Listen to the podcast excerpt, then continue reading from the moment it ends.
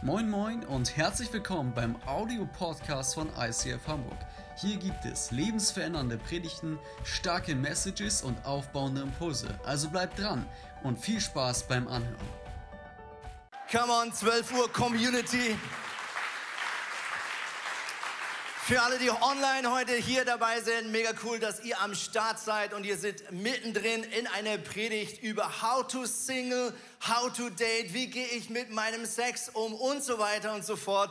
Und ich bin so dankbar, dass ich diese Predigt nicht alleine halten muss, sondern dass ich hier, dass ich hier, großartig, naja, wäre auch mal interessant, was ihr so dazu zu sagen habt, aber wir bleiben bei den Menschen, dass ich Team Köhler hier mit am Start habe. Gerade vorhin überlegt, meine Datingphase mit meiner Frau ist ja schon über 20 Jahre her. Ich wüsste gar nicht mehr, was wir richtig oder falsch gemacht haben. Deswegen freue ich mich, dass hier gleich Team Köhler äh, einsteigen wird in diese Predigt. Hey, ist mega wichtig, wenn du heute äh, verheiratet bist, dann musst du jetzt nicht aufstehen und rausgehen. Du darfst natürlich trotzdem diese Predigt genießen, weil göttliche Dinge äh, sind immer für alle alles irgendwie wahr. Du wirst auf jeden Fall irgendwas da rausholen. Wenn du aber online wirklich jetzt als Ehepaar da sitzt und denkst, hm, dann hätten wir doch lieber die 10 Uhr Celebration geguckt, dann kannst du jetzt, offizielle Erlaubnis des Pastors, aussteigen aus dem Livestream, auf unseren YouTube-Kanal gehen und den Stream von 10 Uhr wieder starten, dort nach vorne oder zurückspulen, um dann dort wieder in die Predigt zu gehen, in der meine Frau und ich so ein bisschen über das Thema Ehe und so weiter ausgetauscht haben. Also wenn du merkst, das ist die bessere Lösung, dann äh, scroll einfach einmal rüber. Hey, mega, mega cool. Ich äh, möchte starten mit einem unglaublich lustigen Witz. Er sagt zu ihr, Schatz, ich mache dich heute zur glücklichsten Frau der Welt. Sie sagt, ich vermisse dich jetzt schon. Großartig. Großartig. Hey, bevor wir in den praktischen Teil gehen dieser Predigt, haben wir einfach gesagt, lass uns so einen kurzen theologischen Exkurs machen, weil es ist so wichtig, wenn wir über Liebe und Sex und Ehe und all diese Dinge reden, dass wir uns immer wieder bewusst machen, woher kommen wir eigentlich und wer hat uns geschaffen und wer ist oder wie ist der da eigentlich, der uns geschaffen hat. Es ist nämlich so genial, wenn wir die Bibel einmal so ein bisschen quer durchlesen, dann habe mir das gerade bildlich vorgestellt, wie man die Bibel auf die Seite dreht und quer liest. Macht überhaupt keinen Sinn. Aber ihr wisst, es ist nur ein Bild. Also wenn wir die Bibel ähm, einmal durchlesen, dann sehen wir, dass Gott selber nicht ein einsames Wesen ist, sondern eine Gemeinschaft von Vater, Sohn und Heiliger Geist. Und über diese Einheit oder über diese Gemeinschaft wird eben gesagt, dass sie eine Einheit sind. Jesus sagt das an mehreren Stellen. Ich und mein Papa und der Heilige Geist, wir sind eins. Mit anderen Worten, wenn du uns zusammenzählen würdest, müsstest du nicht drei hinten reinschreiben bei der Mathe-Lösung, sondern eine Eins. Und warum ist der Vater, der Sohn und der Heilige Geist eins? Weil sie eben untrennbar ineinander verwoben sind. Sie alle sind irgendwie Gott Sie sind alle unterschiedlich und doch sind sie eins und es gibt keine destruktiven Kräfte wie Egoismus oder Geltungsdrang, die diese drei wunderbaren Leute auseinandertreiben könnte. Mit anderen Worten, wenn wir heute über Ehe und wie man da hinkommt und so weiter redet, ist es mega wichtig, dass wir uns bewusst machen, Gott lebt eigentlich das schon seit Ewigkeiten erfolgreich. Also Gott ist schon seit Ewigkeit bis in eine Ewigkeit erfolgreich eine Gemeinschaft von mehreren Wesen, die unzertrennbar sind, die sich gegenseitig seit Ewigkeit bis in alle Ewigkeiten treu sind. Und deswegen ist das auch kein Zufall, dass in der Schöpfungsgeschichte ähm, an einem wichtigen Moment plötzlich Gott in der Wir-Form spricht. Warum? Weil es jetzt genau um dieses Wir geht und nicht um dieses Ich. Also Gott hat verschiedene Dinge geschaffen und heißt es am sechsten Tag, 1. Mose 1, Vers 16, da sagte Gott, Achtung, jetzt wollen wir den Menschen machen. Unser Ebenbild, das uns ähnlich ist. Also hier dieses Plural scheint sehr wichtig zu sein in Bezug auf eben dieses göttliche Ebenbild, was jetzt hier plötzlich ins Spiel kommt. Davor hat Gott Tiere und Bäume geschaffen. Das hatte noch nichts mit Ebenbild zu tun. Jetzt sagt Gott, jetzt muss etwas dazukommen, was uns einzigartig macht, was eben mit unserer Charaktereigenschaft als Gott zu tun hat.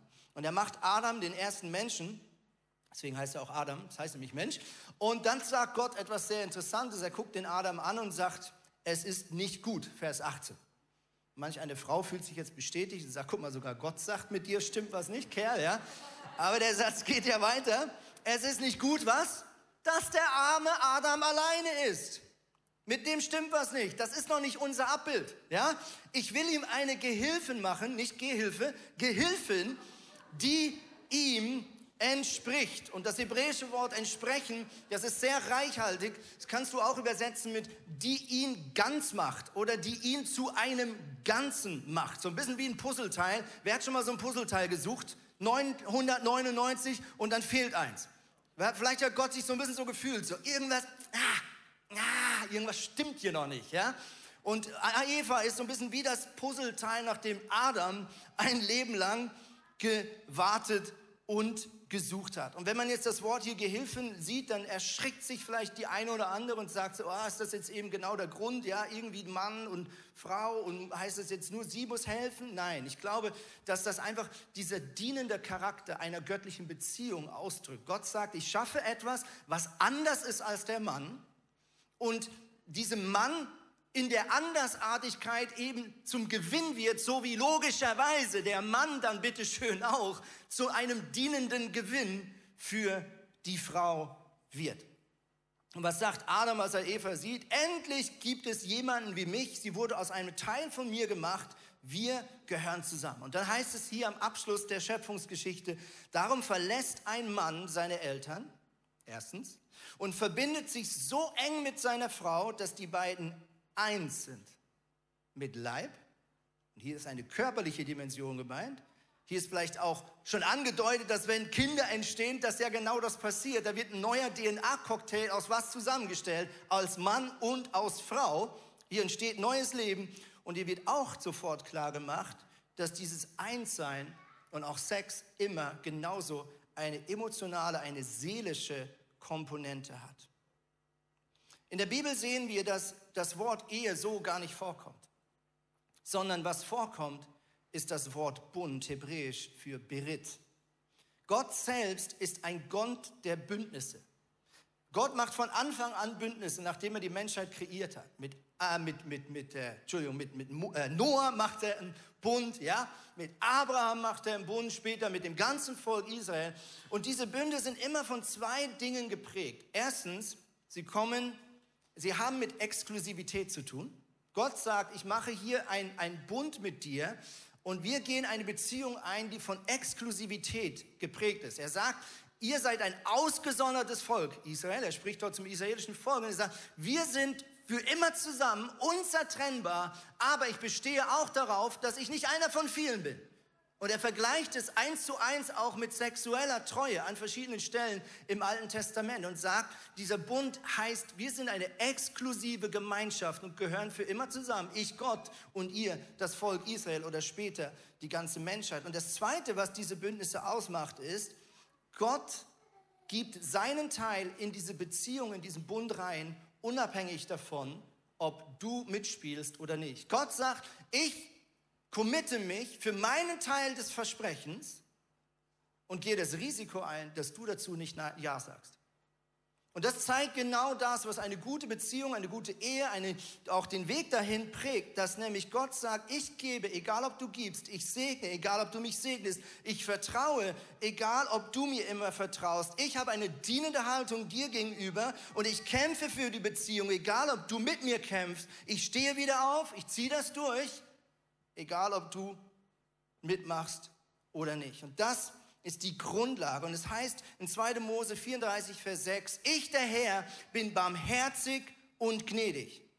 2. Mose 34, meine Geduld ist groß und meine Liebe und Treue kennen kein Ende. Es ist so wichtig, dass wir heute verstehen, wenn Chris und Christina hier gleich Nuggets rausballern werden, dass wir verstehen, all das, von was wir hier träumen, wird von jemandem vorgelebt und dieser jemand heißt Jesus Christus. Gott selbst ist das schon immer gewesen. Für dich, für mich. Und wenn du dir gleich all diese Nuggets reinziehst, dann mach dir bewusst, das ist nicht einfach ein Appell von einem Gott an dich. Das ist nicht einfach von außen an dich herangetragen, sondern du hast einen Gott, der sagt, ich bin das alles. Und ich teile diese Schönheit, ich teile diese göttlichen Dinge mit dir und das tue ich großzügig und ich tue ich gerne. Und jetzt geben wir Chris und Christina einen mega Applaus. Komm!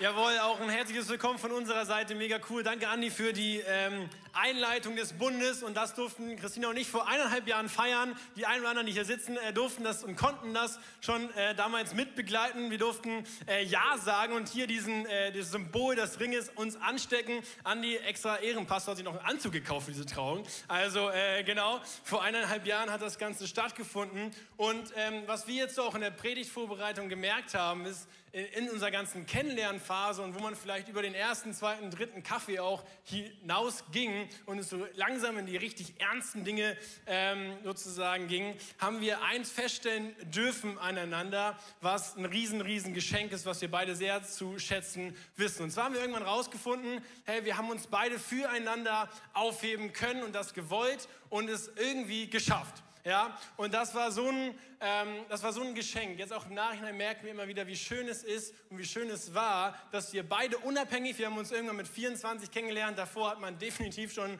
die Frage, wie mache ich das und wie gehe ich damit um, ähm, dass wir das herausfinden dürfen voneinander, dass wir das unabhängig erleben und erleben durften.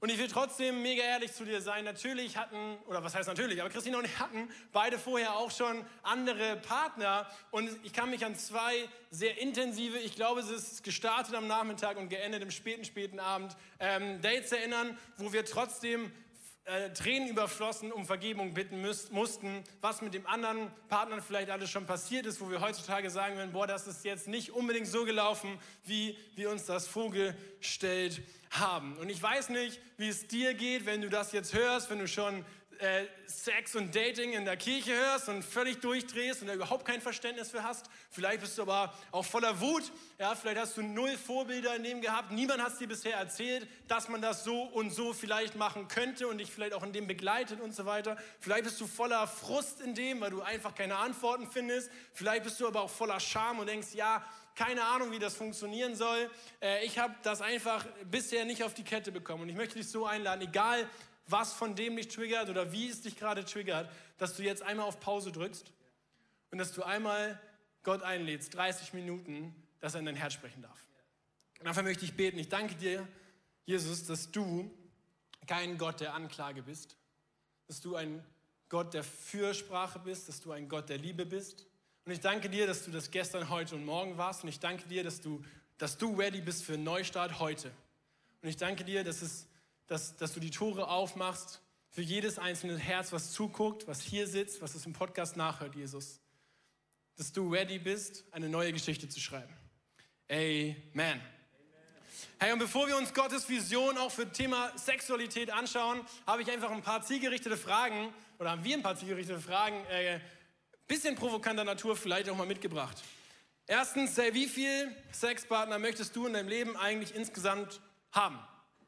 Das ist ja eine berechtigte Frage, wenn man so mal auf Beerdigung guckt, ne, dann könntest du ja mal jetzt den Rechenschieber rausholen.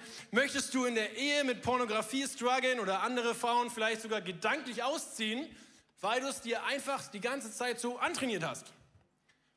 Geht es einfach nur darum, dieses Ding geschafft zu haben, von kein Sex vor der Ehe zu haben und der Rest ist völlig egal? Vielleicht merkst du schon an diesen Fragen, hey, wir sind der Meinung, es ist so viel komplexer, als einfach nur, wie wir es im Hause Köhler zu sagen pflegen, no wingy, no dingy zu sagen. Ja? Sondern wir wollen uns echt auch die Zeit nehmen, Gottes Vision hinter der Thematik anzuschauen. Und dafür gebe ich ab an meine wunderbare Frau. Yes, hey, was ist eigentlich Gottes Vision hinter dem Thema Sex? Ich glaube, die erste Nachricht ist erstmal, Gott hat eine Vision für dein Sexleben, weil er hat sich das Ganze ausgedacht. Er hat Sex geschaffen. Und ähm, wie ich finde, hat er sich da was mega Schönes ausgedacht. Ja, wir sprechen mal von der schönsten Nebensache der Welt. Und das war Gottes Idee. Und deswegen glaube ich, ist es nur schlau, ihn auch zu fragen, ey, was ist deine Idee dahinter? Und was ist auch deine Idee dahinter für meine jetzige Lebensphase? Was ist ein guter Umgang damit? Und ähm, ich möchte dazu tatsächlich mit euch ein bisschen in die Naturwissenschaft kurz eintauchen, einfach um uns anzugucken, wie hat Gott uns eigentlich rein körperlich geschaffen auf dieser Ebene. Weil Ich finde es mega spannend. In der Natur gibt es quasi bei Säugetieren zwei unterschiedliche Arten von Paarungsverhalten oder Bindungsaufbau. Und zwar ist es so, dass äh, 97 Prozent aller Säugetiere äh, polygam leben. Das bedeutet, für sie ist äh, Sex einfach ein Mittel zum Zweck für die Fortpflanzung. Folge dessen ist, sie haben natürlich auch wechselnde Sexualpartner, weil das Ganze einfach ein Mittel zum Zweck ist und nicht weiter mehr damit verbunden ist.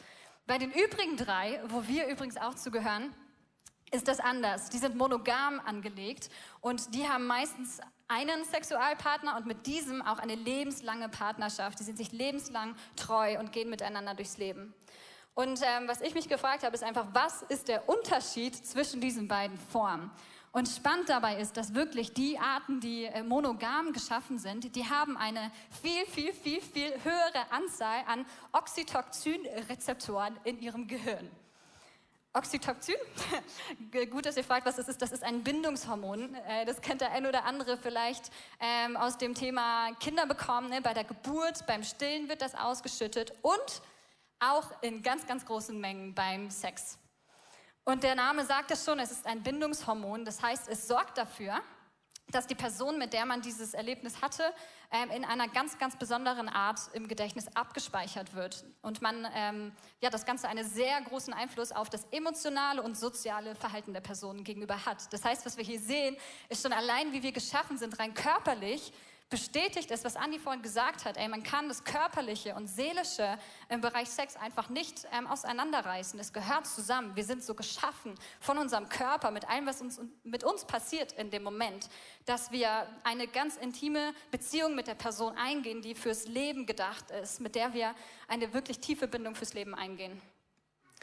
Ähm, und vielleicht fragt sich der eine oder andere jetzt, ja, okay, eine Beziehung, lebenslange Partnerschaft, ist mega cool, aber was hat jetzt das Thema Ehe, Bund damit zu tun? Und wann kommt endlich die Bibelstelle, wo wir darüber sprechen, hey, darf ich jetzt, soll ich jetzt Sex auch schon vor der Ehe haben? Gehört es wirklich einfach in diesem Rahmen von diesem Bund? Und ich möchte an der Stelle einfach ein paar Gedanken mit euch teilen, die mich auf dem Thema einfach mega bewegt haben. Ähm, und das erste finde ich so spannend, weil in der Bibel wurden ja öfter, wurde öfter so ein Bund geschlossen, so wie Gott ihn am Ende auch mit uns geschlossen hat, mit dem Tod von Jesus am Kreuz. Und wenn wir uns anschauen, was immer passiert ist, wenn ein Bund geschlossen ist, ist, dass Blut geflossen ist. Und wenn man, wer gut auffasst, merkt, hey, wenn eine Jungfrau ihr erstes Mal hat, dann ist es nicht selten, dass auch Blut fließt. Und es war für mich erstmal ein so ein Nugget und Gedanke, wo ich denke, wie krass, anscheinend ist vielleicht Sex wie so eine Vollendung von einer Bundschließung. Und ein Moment, wo ich endgültig bestätige, das ist mein Bundespartner, mit dem möchte ich eine lebenslange Partnerschaft haben. Ein weiterer Aspekt ist, dass es ähm, ganz viele Geschichten in der Bibel gibt, die darauf hindeuten, dass es wie so eine Selbstverständlichkeit ist, dass Sex in die Ehe gehört. Eine ganz, ganz typische, erkennt ihr alle mit Sicherheit, ist die Weihnachtsgeschichte.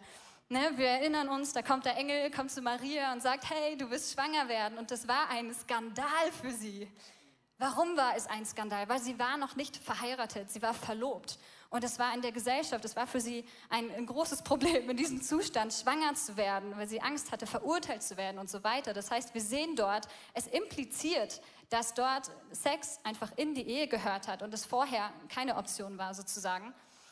Und ähm, eine weitere Sache, die ich noch reinbringen möchte, ist, dass es ähm, ganz, ganz viele Wörter in der Bibel gibt oder einige Wörter, die quasi ähm, Sex außerhalb der Ehe mit einschließen. Ähm, das heißt zum Beispiel, jedes Mal, wenn wir das Wort Unzucht in der Bibel lesen, dann meint das Wort ähm, grundsätzlich sexuelle Praktiken, die nicht im göttlichen Sinne sind. Ja, dazu gehört zum Beispiel Ehebruch, dazu zählt vielleicht mit Tieren zu schlafen, zählt aber auch Sex außerhalb der Ehe. Und ich habe euch mal einen Bibelvers mitgebracht, wo dieses Wort zum Beispiel ähm, zu sehen ist. Das ist Ezekiel 23, 2 bis 7. Da heißt es Menschenkind, es waren einmal zwei Frauen, Töchter derselben Mutter. Sie trieben Unzucht in Ägypten. Schon als junge Mädchen trieben sie es dort mit den jungen Männern. Mit jedem, den sie begehrte, machte sie sich unrein. Dabei gab sie aber die Unzucht, die sie mit den Ägyptern getrieben hatte, nicht auf, denn diese hatten schon in ihrer Jugend mit ihr geschlafen und ihren jugendlichen Busen getätschelt und sie mit ihrer Unzucht beschmutzt. Genau, das ist nur ein Beispiel für einen Bibelvers, wo uns dieses Wort Unzucht begegnet. Und ich möchte euch einfach dafür sensibel machen, dass, ähm, dass es vielleicht ein bisschen komplexer ist, dass man ein bisschen hinter die Fassade bestimmter Begrifflichkeiten in der Bibel schauen muss. Und ich möchte euch an der Stelle, weil, ich, weil wir das nicht mega tief jetzt noch weiter ausführen können, voll dieses Buch ans Herz legen tatsächlich. Äh, Love, Sex, God habe ich gerade in meinem Urlaub gelesen und es bewegt wirklich alle Fragen zum Thema Sex vor der Ehe, ja, nein, äh, von allen Seiten. Das kann ich euch mega ans äh, Herz legen. Aber was wir vielleicht an dieser Stelle mal festhalten können, ist Gottes Vision für Sex ist erstens, dass du es mit einer Person hast. Du bist für eine lebenslange Partnerschaft mit einer Person geschaffen. Es ist außerdem ganzheitlich. Es ist nicht nur eine körperliche Sache, sondern es geht um Intimität auf allen Ebenen mit Körper, Geist und Seele. Und außerdem soll das Ganze innerhalb von einem Bund stattfinden, für den man sich verbindlich committed hat. Ja, das klingt jetzt alles mega nice, ne? Aber Serious Talk, ja, wenn man jetzt nicht verheiratet ist, ich bin auch noch nicht lange verheiratet, hatte natürlich auch eine lange Lebensphase, in der ich Bock auf Sex hatte und nicht verheiratet war. Und es geht jetzt ja auch nicht nur darum, äh, einfach nur dieses Ziel zu erreichen, hey, ich habe keinen Sex vor der Ehe und dann habe ich alles geschafft. Dann ist es abgehakt, göttliche Intimität, check. Das ist es ja auch irgendwie nicht, oder? Chris, äh, wie, was machen wir da jetzt? Absolut nicht. Absolut nicht. Äh, wir haben es eben schon gesagt, wir haben mit 24 uns kennengelernt, mit 26 geheiratet und ich sag mal so, da waren mindestens 12, 13 Jahre, wo ich auf jeden Fall schon richtig Bock hatte. Ähm, und mich damit auseinandersetzen musste. So, ähm, und die Frage ist, äh, genau, jetzt haben wir uns angeguckt, alles klar, die Bibel ist irgendwie offensichtlich fern davon, wenn wir Sex innerhalb der Ehe leben. Und die Frage ist doch, hey, was sagt sie denn darüber hinaus? Ja, wir haben euch jetzt ja eingeladen, hier auch als Singles und Datende und vielleicht Verlobte, ähm, um in diese 12 Uhr Celebration zu kommen und wir erzählen euch jetzt Sex gehört in die Ehe und dann denkt ihr euch vielleicht so, ja, danke für gar nichts. Ähm, aber wir wollen echt uns äh, einfach auch angucken, hey, woher kommt denn auch dieser Wunsch und woher kommt dieser Gedanke Gottes? Und wenn wir uns in der Bibel umschauen und über Gott einfach lesen, vielleicht macht ihr das mal mit einer Farbe, wo einfach Charakterzüge von Gott beschrieben werden, das einfach mal kennzeichnen, dann lesen wir so oft von Gottes Herrlichkeit, von Gottes Heiligkeit, von Gottes Reinheit. Ähm, und man merkt auch, wenn man die Bibel quer liest, wie wir es eben schon gehört haben, ähm, dass Gott diesen Wunsch, dadurch, dass wir in seinem Ebenbild geschaffen sind, ebenso für uns hat. Dass wir ein heiliges, ein herrliches und ein reines Leben führen. Er hat uns sogar so sehr geliebt, ja, ihr kennt alle vielleicht diesen Vers, Johannes 3,16, dass er seinen einzigen Sohn gab, damit wir diese Herrlichkeit und diese Reinheit erleben dürfen. Ist das nicht cool? Und in Matthäus 5 steht ziemlich äh, eindeutig eigentlich, selig sind, die rein Herzen sind, denn sie werden Gott schauen. Also überall finden wir immer wieder Bibelverse, wo Gott sich wünscht, dass wir reinen Herzens sind. Warum steht da jetzt nicht reinen Intimbereichs sind? Ja, ähm, weil wir der festen Überzeugung sind, hey, dass das Herz eine, die, die Quelle ist für alle Gedanken, für alle Taten und dementsprechend auch für deine und meine Sexualität. Zehn Kapitel weiter in Matthäus heißt es, was jedoch aus dem Mund herauskommt, kommt aus dem Herzen. Und diese Dinge sind es, die den Menschen unrein machen. Denn aus deinem Herzen kommen böse Gedanken, Mord, Ehebruch, Unzucht, er packt richtig aus, Diebstahl, falsche Aussagen, Verleugnungen. Ja, aus einem unreinen Herzen kommen diese Dinge. Und im ersten Moment können wir also festhalten, hey, wenn wir an einen heiligen und reinen Gott glauben, dann wünscht er sich einen heiligen und reinen Lebensstil für uns. Und Reinheit fängt in den Gedanken an und spiegelt sich in unseren Taten wieder. Hey, was meine ich damit? Es ist so normal, dass Versuchungen Tag ein, Tag auf auf uns zuprasseln. Es ist so normal, dass wir vielleicht einen Gedanken haben, wo wir uns danach erwischen und denken, huch, das war vielleicht gar nicht so göttlich. Ja? Es ist so normal, dass Dinge auf uns zukommen, wo wir uns entscheiden müssen und Gott fragen müssen, was willst du mir vielleicht damit sagen oder wie soll ich vor allen Dingen damit umgehen? Und gerade im Bereich Sexualität ist es echt crazy, auch heutzutage echt ehrlicherweise nicht leicht, das alles abzuschirmen. Und es geht auch nicht darum, alles abzuschirmen, es geht darum, was du mit deinem Gedanken machst. Kommt der Gedanke und sperrst du ihn sofort aus und lässt ihn bei Jesus am Kreuz und sagst, danke, ich habe Bock auf ein reines Leben. Oder bekommt der Gedanke Raum, in dir zu wachsen. Und aus einer aus einem netten Flirt in der U-Bahn gedanklich wird plötzlich irgendwie ein ganzes Date am Abend in der Bar mit sehr viel Alkohol und plötzlich landet man irgendwie im Bett. Gedanklich, aber vielleicht sind die Gedanken auch so groß geworden, dass man dem jetzt endlich mal Raum geben muss. Man flüchtet sich vielleicht in Pornografie, vielleicht aber auch in One-Night-Stands, wo wir eben schon gehört haben, hey, es hat so viel mehr als eine körperliche Komponente. Und das zweite Ding in, dieser, in dem Reinheitsgedanken ist echt, dass wir unserer, unserem Vorstellungskraft göttlichen Raum rauben. Ja, wenn wir voll sind mit unrein und sexuellen unreinen Gedanken, dann ist der Teufel da ganz schön präsent. Und wir geben Gott sozusagen wenig Raum, um Visionen und Träume und göttliche Ideen durch Träume, durch Fantasien und so weiter in unseren Kopf reinzusetzen.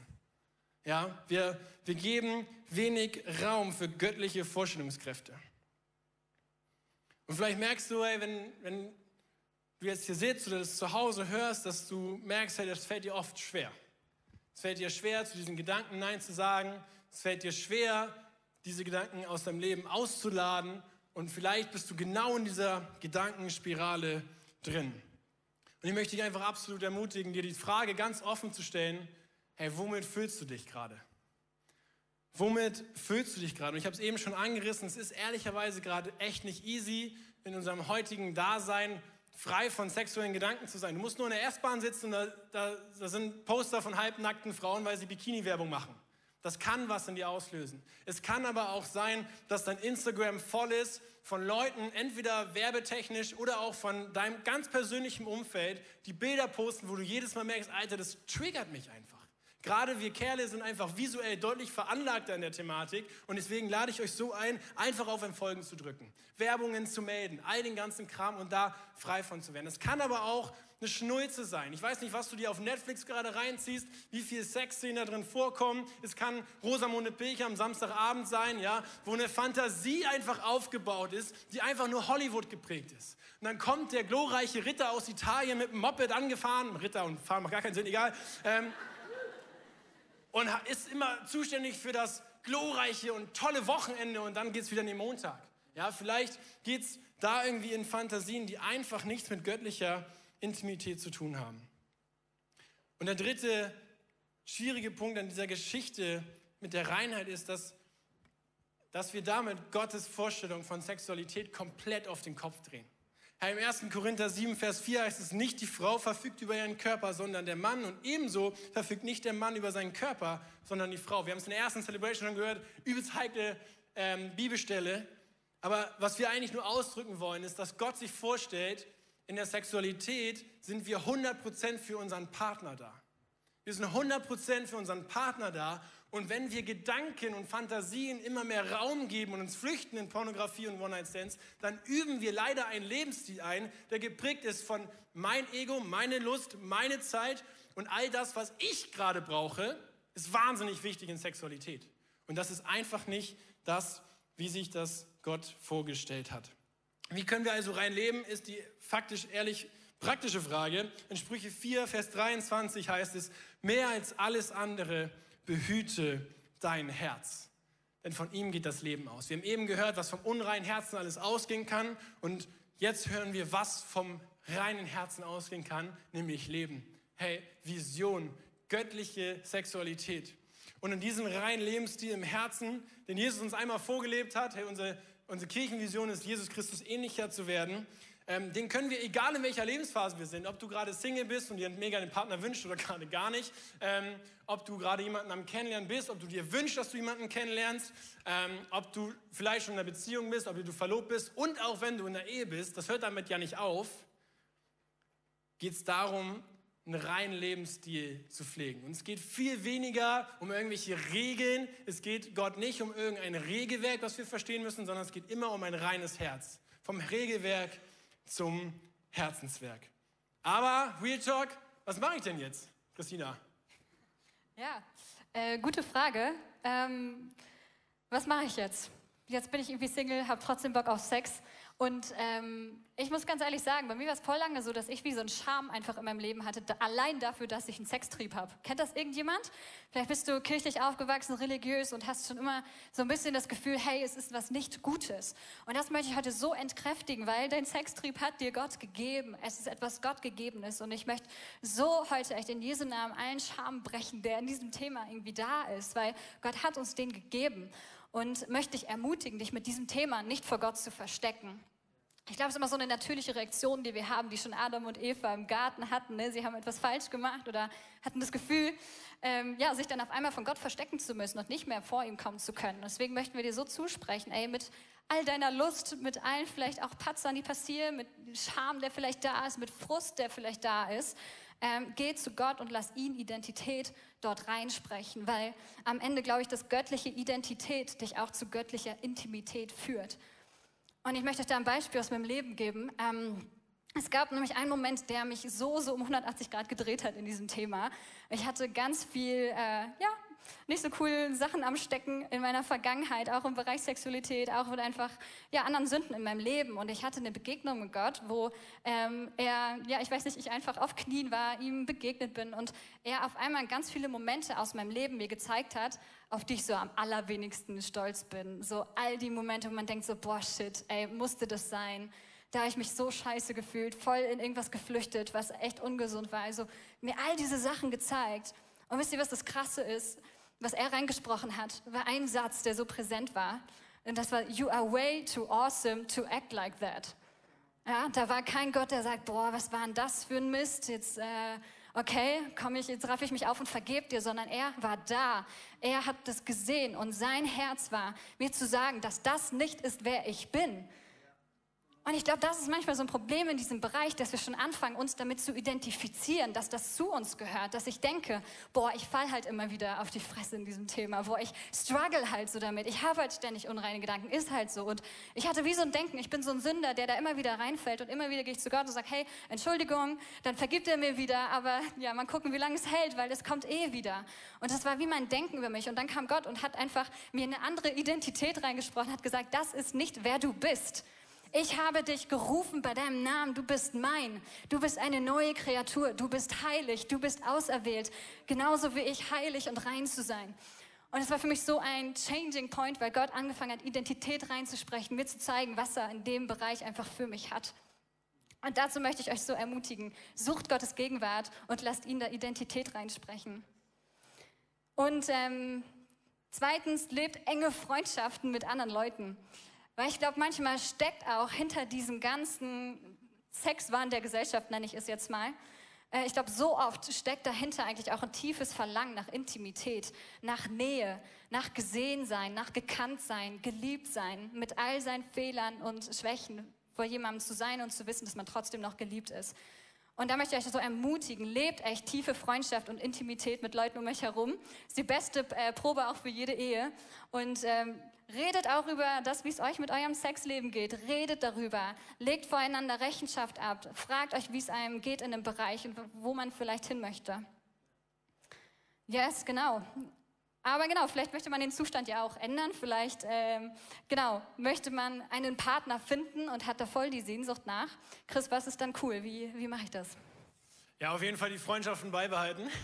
ähm, ich, durfte, ich durfte das so erleben, dass als Christina und ich uns kennengelernt haben, hatte ich so zwei, drei wirklich tiefe, tiefe, tiefe Freundschaften, ähm, die mich genau das gefragt haben. Hey, wie geht's dir? Wie war das Date? Welche Fragen hast du gestellt? Nicht aus einem eklig neugierigen Grund, sondern aus einem, sie wollten wissen, wie es meinem Herzen in dem geht. Und jage ich einer Fantasie, einer rosaroten Hollywood-Fantasie nach oder bin ich auf der Suche nach meiner Frau fürs Leben? Und das hat mir so geholfen. Und ähm, wenn du jemanden kennenlernst, es gibt so ein kleines Phänomen, dass Freunde dann plötzlich langweilig sind, na, dann ähm, Erst steht hier gar nicht, aber erster Tipp, ähm, behalte diese. Ja, behalte diese. Nein, aber jetzt mal ernsthaft, du bist Single, du hast einfach auch Lust, Leute kennenzulernen.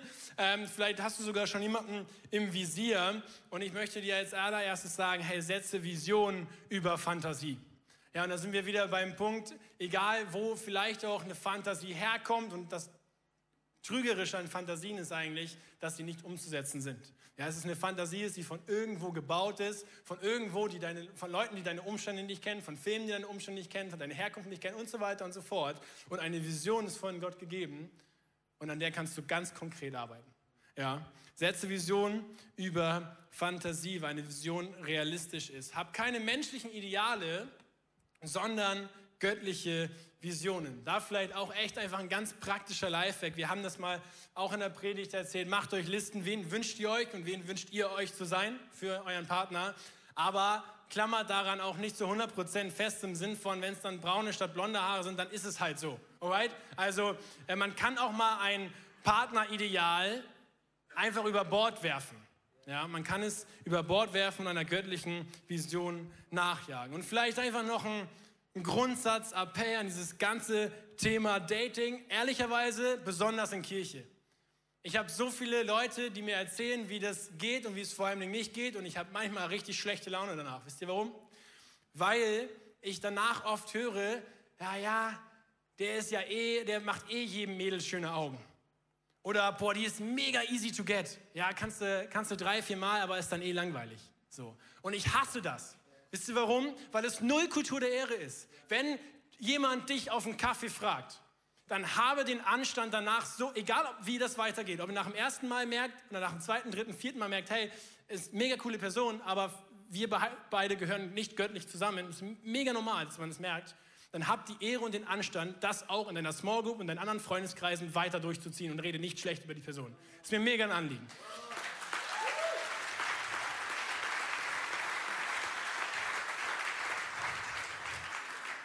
Und in dem drin, vor allem vielleicht kurz an die Girls gerichtet, so, hey, du darfst dich auch fragen, was ist eigentlich deine wirkliche Schönheit? Deine wirkliche Schönheit ist ganz bestimmt nicht nur deine körperlichen Reize. Und die Frage ist, hey, mit was fischst du? Und je nachdem, womit du fischst, kann es sein, dass du dementsprechend einen Fisch bekommst. Versteht ihr, wie ich meine? Das Allerallerschönste an dir und deinem Herz ist, wenn du an Jesus Christus dran bist. Wenn du einen reinen Lebensstil führst. Egal wie oft du auf die Schnauze fällst, es geht darum, dass du Jesus Christus nachfolgst. Und das ist eine innere Schönheit, die Leute in dir zu sehen haben. Und wenn sie das nicht tun, dann ist er eh nicht gut genug für dich. Alright? Gut. Zweiter Punkt, hey, Proaktivität. Auch da ist mir mega ein Herzensanliegen. Leute, fangt doch einfach an, euch auf einen Kaffee einzuladen und besprecht es nicht drei Monate in eurer Small Group, wie und wann man ihn fragen könnte. Das ist Bullshit. Und wenn du als Frau Bock hast, ihn zu fragen, dann mach es einfach. Wenn du als Kerl Bock hast, sie zu fragen, mach es einfach. Ja, das ist, ist mega easy, das Prinzip. Und ein Kaffee-Date ist keine Hochzeit. No joke. Ein Coffee-Date ist keine Hochzeit. Und das dritte ist auch noch keine Hochzeit, alright? Hochzeit ist, wenn man irgendwie mit Kleid und Anzug da steht und der Pastor sagt, jetzt. So, das ist eine Hochzeit.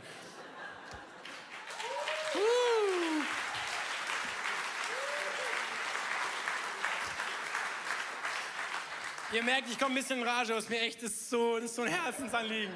Weil ich denke, wir können so göttlich einfach daten. Das ist so cool. Ja, es ist, und selbst wenn du einfach nur eine richtig coole Person kennengelernt hast beim Kaffee, so what? dann sag, hey, du bist gesegnet, Dankeschön, tschüss. Aber dann musst du nicht als, weißt du, wie ich meine, du musst keine Tratstante werden und du musst auch nicht in der Small Group über sie herziehen, ähm, weil sie nicht deinem göttlichen, angeblich göttlichen Ideal ähm, entsprechen. So, dritter Punkt, und dann bin ich auch gleich hier vorbei, also am Ende. Huh. Hey, dritter Punkt, Rahmen definieren.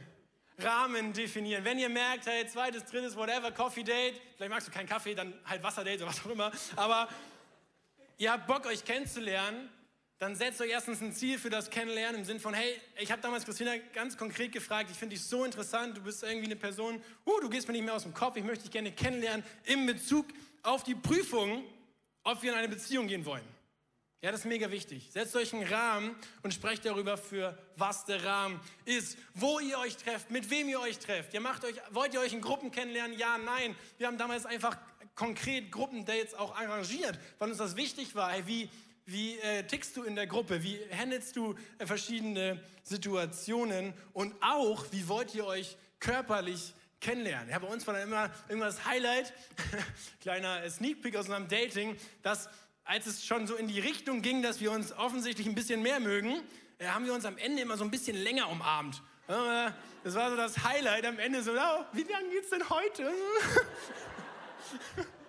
genau. Und wenn man sich dann richtig lange umarmt hat, ist man vielleicht in der Beziehung. Christina, was, was habe ich dann zu beachten? Ja, ich glaube, das Wichtige ist einfach zu klären, wozu ist eine Beziehung da. Ich glaube, das Ziel einer Beziehung ist rauszufinden, ob man heiraten will. Ja, sonst macht es einfach keinen Sinn. Wenn man sich klar ist, man will es nicht heiraten, glaube ich, ist eine Beziehung nicht sinnvoll. Und ähm, was ist wichtig in dem Prozess? Was ich irgendwie festgestellt habe, was mir so, so wichtig geworden ist, dass Körper, Geist und Seele gleichermaßen zusammenwachsen in der Zeit, dass man sich auf all diesen Ebenen gleichermaßen kennenlernt und gleichermaßen wächst. Und ähm, ja, Real Talk, also ich meine, körperliche Ebene ist dann natürlich mega nice und spannend. So, das andere hat man auch in anderen Beziehungen. Das könnte man vielleicht mit so einem kleinen Feuer äh, vergleichen. Wenn man irgendwie anfängt, sich auch körperlich näher zu kommen, habe ich mal ein kleines Bild mitgebracht. Das, ähm, ja, wunderschönes Lagerfeuer, in dem man sich wärmen kann. Ist mega nice, kann man Stockbrot machen, hat einen positiven Einfluss auf dich. Wenn das Ganze jetzt aber keine Rahmen hätte, keine Grenzen, dann kann das Ganze auch sehr, sehr schnell so aussehen und zu einem Brand werden. Und vielleicht landet man dann auf einmal an Punkten, wo man eigentlich sich mal gesagt hat, ach nee, eigentlich wollten wir jetzt noch gar nicht Sex haben, wollten wir eigentlich erst in der Ehe, aber hoch, jetzt sind wir hier irgendwie so gelandet. Ähm, und da möchte ich euch Mut machen, ey, sprecht darüber, was ist denn euer Ziel im Bereich Sexualität, was ist eure Vision? Und ähm, sprecht das aus und definiert Grenzen. Bei uns war zum Beispiel sehr klar, für uns ist auch überall, wo Sex draufsteht, Sex drin. Ich glaube, das brauche ich nicht weiter erklären. Ähm, und was wir auch richtig gut fanden, einfach konkret Regeln aufzustellen. Eine, die ich so gut finde, dass ich sie jedem Mädel rate, teile ich mal mit euch, ist, knutscht nicht in Sexpositionen rum. Das, also da ist man gedanklich einfach schon zehn Schritte weiter. So ist einfach die Frage, ob das sinnvoll für euch ist, wenn ihr gerade vielleicht an einem Anfang von einer Beziehung seid oder ob es euch das Leben einfach schwer macht. Oder vielleicht behaltet eure Klamotten erstmal an. Auch nicht verkehrt. Also ja, und äh, was ich damit aber sagen möchte, es geht nicht darum, Verbote aufzustellen, sondern zu gucken, was ist unsere Vision, was ist unser Ziel und wie kommen wir da an. Und vor allem einmal zu überlegen, wie lang ist denn diese Strecke. Und wenn man nach zwei Monaten merkt, ey, wir haben hier gar keine Luft mehr nach oben, dann wird das vielleicht ganz schön anstrengend die nächsten, das nächste Jahr oder wie lange auch immer ihr in diesem Status bleiben wollt. Deswegen setzt die Grenzen am Anfang lieber mal weiter runter und genießt dann, wenn ihr sie lockern könnt. Ey, wie schön ist das, wenn man dann auf einmal einen kleinen nächsten Schritt gehen kann, das voll genießen kann und weiß so, hey, wir haben auch noch tausend andere Schritte, die wir gehen können demnächst, bis wir irgendwann vielleicht verlobt sind, verheiratet und da immer weiter natürlich es gesund wächst und man auch nicht auf der körperlichen Ebene schon hier ist, aber in seiner seelischen oder geistlichen Connection noch hier oder andersrum. Versteht ihr, was ich meine? Deswegen ähm, schaut da gerne hin. Und was wir auch empfehlen würden an der Stelle, klar, das kann jeder für sich gucken, was wir aber gesagt haben, ist, für uns ergibt es keinen Sinn, wenn unser Ziel ist, all das in der Ehe zu leben, manche Praktiken schon vorzuziehen, sei es beieinander zu übernachten, beieinander zu wohnen. Wir haben einfach gesagt, das ergibt für uns keinen Sinn, wenn das unser Ziel ist, all das in der Ehe erst zu leben, das schon wie so vorzuziehen. Und ich glaube, was da manchmal auch eine Gefahr ist, dass man wie so eine Verbotskultur entwickelt und eigentlich schon, keine Ahnung, halbnackt nebeneinander liegt ständig, aber immer wieder denkt, ah nee, wir wollen ja nicht und sollen ja nicht. Aber du machst es dir einfach schwer und entwickelst eine Kultur von, Sex ist ja was Blödes, ist ja was Schlimmes, darf ich nicht. Und du entwickelst eine Kultur von, wir dürfen nicht. Und das ist, wisst ihr, was ich meine? Deswegen, ähm, glaube ich, ergeben manche Sachen einfach Sinn, sich anzugucken, was ist mein Ziel und was bringt mich zu dem Ziel, so dass es auch noch Spaß macht auf dem Weg. Genau. Und ähm, ja, das Ziel ist natürlich, irgendwann auch vielleicht zu heiraten. Vielleicht sagt ihr auch, ihr seid schon verlobt oder du, du wirst irgendwann mal an dem Punkt sein. Und was ich in der Zeit so schön fand, ist, dass man eben, wenn man dann verlobt war, manche Grenzen lockern konnte. Ja, und einfach sagen konnte, ah geil, dann sehen wir das jetzt mit dem einen Punkt vielleicht nicht mehr so streng und man entwickelt sich einfach dann Stück für Stück weiter. Das fand ich mega schön und hatte zudem auch äh, eine Bridal Shower Party, zu dem mich äh, meine alte Pastorin eingeladen hat mit ein paar anderen Frauen. Äh, das Ganze ist, äh, ja, läuft wie folgt. Die haben mir ganz viele Geschenke gemacht, die für mich und unsere Sexualität irgendwie gut sein könnten und äh, haben außerdem mich zu Ja, ich, ich gehe jetzt nicht detailliert darauf ein, aber ähm, Sie haben außerdem ganz, ganz viel erzählt aus Ihren ersten Ehewochen, Ehejahren, was Sie einfach in dem Bereich Sexualität für Themen hatten, wo Sie vielleicht gestruggelt haben, was vielleicht passieren kann. Und alle Fragen einfach auch loswerden können. Und ich möchte dich so ermutigen, wenn du an diesem Punkt bist, wenn niemand so eine Party für dich schmeißt, dann lad du Leute ein, such Leute, die verheiratet sind, wo du solche Fragen loswerden kannst, weil es echt mega, mega wertvoll, da einfach vorbereitet auch reinzugehen. Yes, und jetzt haben wir viel irgendwie sehr praktisch ähm, über diese Vision, über das Ziel gesprochen. Ey, wie kommen wir da an bei diesen göttlichen Gedanken? Und wir haben dir einfach zum Ende noch mal ein ganz praktisches Bild mitgebracht, das vielleicht hilft, unser Herz oder vor allem Gottes Herz in dem Thema heute noch mal zu transportieren. Und dafür genau werde ich Chris jetzt die Augen verbinden. Jetzt ist endlich praktisch.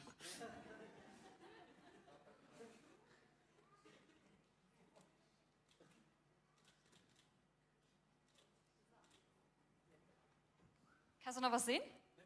Sehr nice. Okay. Hey, wir haben ja darüber gesprochen, man braucht ein Ziel, eine Vision im Bereich Sexualität. Ähm, ich glaube, ihr seht hier alle eine Zielscheibe auf der Bühne. Und jetzt, ähm, genau, kann es bei Christus sein, dass er jetzt durch sein Leben geht, sich noch nie damit beschäftigt hat und einfach mal drauf loslebt in dem Thema. Ja, das könnte vielleicht dem einen oder anderen Angst machen, weil ja, wenn man sich nicht damit beschäftigt, was das Ziel ist, kann man andere Leute verletzen, ähm, kann ja vielleicht einfach das Ziel nicht treffen, wenn man nie wusste, wo es eigentlich ist. Dann kann es aber auch sein, dass du Menschen wie mich in deinem Leben jetzt hast, die sagen, ey Chris, hier, da ist das Ziel, ähm, so links von dir, nee, die andere Seite, genau. Also es ist jetzt mega wichtig, dass du übrigens Sex erst in der Ehe lebst. Ähm, es ist voll wichtig, dass du das machst, dass du dies machst, dass du äh, das alles rein und gut lebst. Und dann kann ich jetzt versuchen, auf meine Stimme zu hören.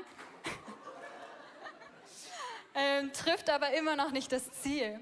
Und was wir euch einfach zusprechen wollen, ist, wie es in Johannes 16 heißt. Dort steht, wenn aber jener, der Geist der Wahrheit kommen wird, der euch in alle, dann wird er euch in alle Wahrheit leiten.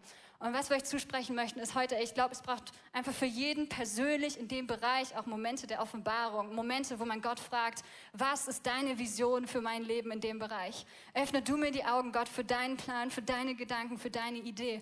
Und ich glaube, der Heilige Geist muss einfach bei jedem persönlich kommen und diese Augenbinde einfach runterziehen, sodass man selber weiß, was für ein Ziel man vor Augen hat.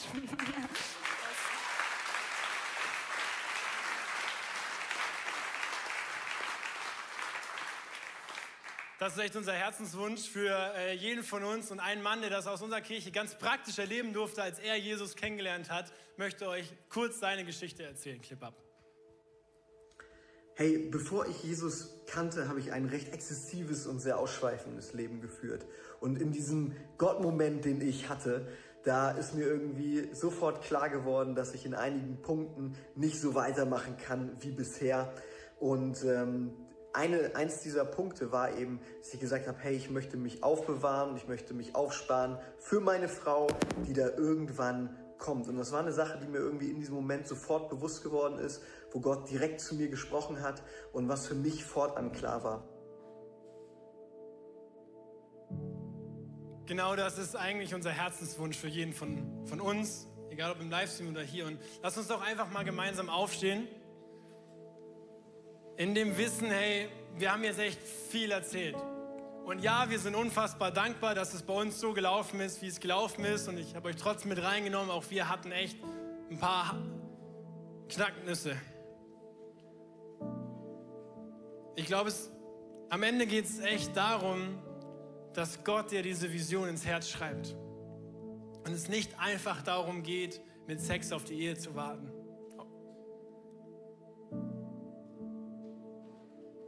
Ich glaube, es geht wirklich darum, dass dass wir begreifen dürfen, dass der heilige, herrliche, reine Gott so viel mehr für uns hat als diese eine Frage, als diesen einen Kampf.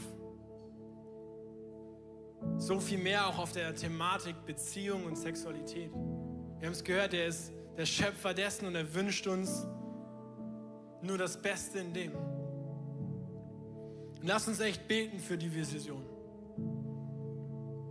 Und du darfst echt dein, dein Herz aufmachen, du darfst schreien, Gott, gib mir diese Vision. Jesus, ich lade dich so ein, als derjenige, der auf diese Erde gekommen ist, damit wir diesen reinen Lebensstil führen dürfen. Dass wir alles, was nicht von dir ist,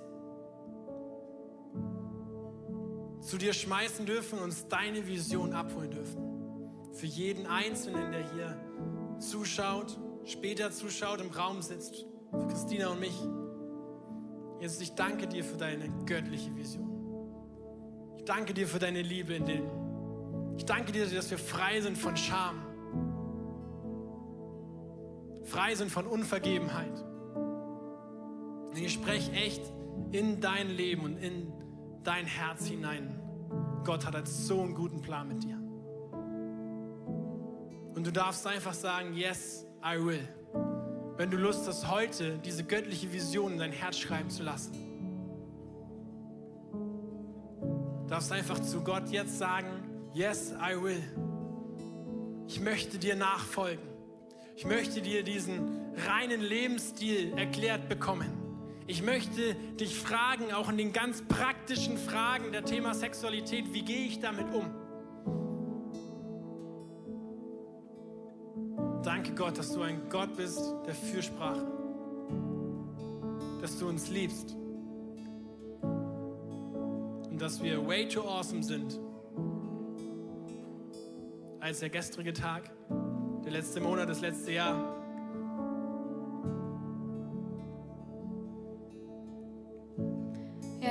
Wir wollen dich auch ganz konkret um Wiederherstellung bitten heute Morgen. Möchte ich so ermutigen, wenn du merkst, dass, dass du neue Reinheit in Anspruch nehmen möchtest in diesem Gebiet, dass du dein Herz jetzt aufmachst und diese Wiederherstellungskraft vom Himmel empfängst. Ich kenne sogar Menschen, wo Jungfernhäutchen nachgewachsen sind.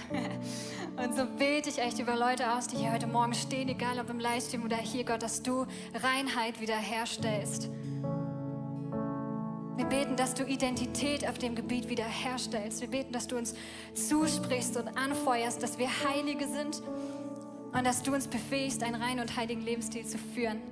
Und ich bete, dass wirklich Vergangenes in deinem Leben wirklich zu der Vergangenheit angehören darf ab heute und dass heute wirklich wie ein Neustart beginnt in deinem Leben, in deiner Sexualität, wo Gott mit dir wirklich einen Weg der Reinheit geht. Und wenn Gott frei macht, der ist wirklich frei. Jesus, wir danken dir, dass wir uns darauf stellen dürfen und beten. Heiliger Geist, dass du jetzt kommst, auch gleich in der Worship-Zeit und diese Themen weiter bewegst und Fesseln löst und Mauern zersprengst und Bilder aus unserem Kopf löscht, unsere Vorstellungskraft rein und heilig machst und für immer wirklich du dort wohnen darfst. Danke, Jesus. Danke, Jesus. Amen.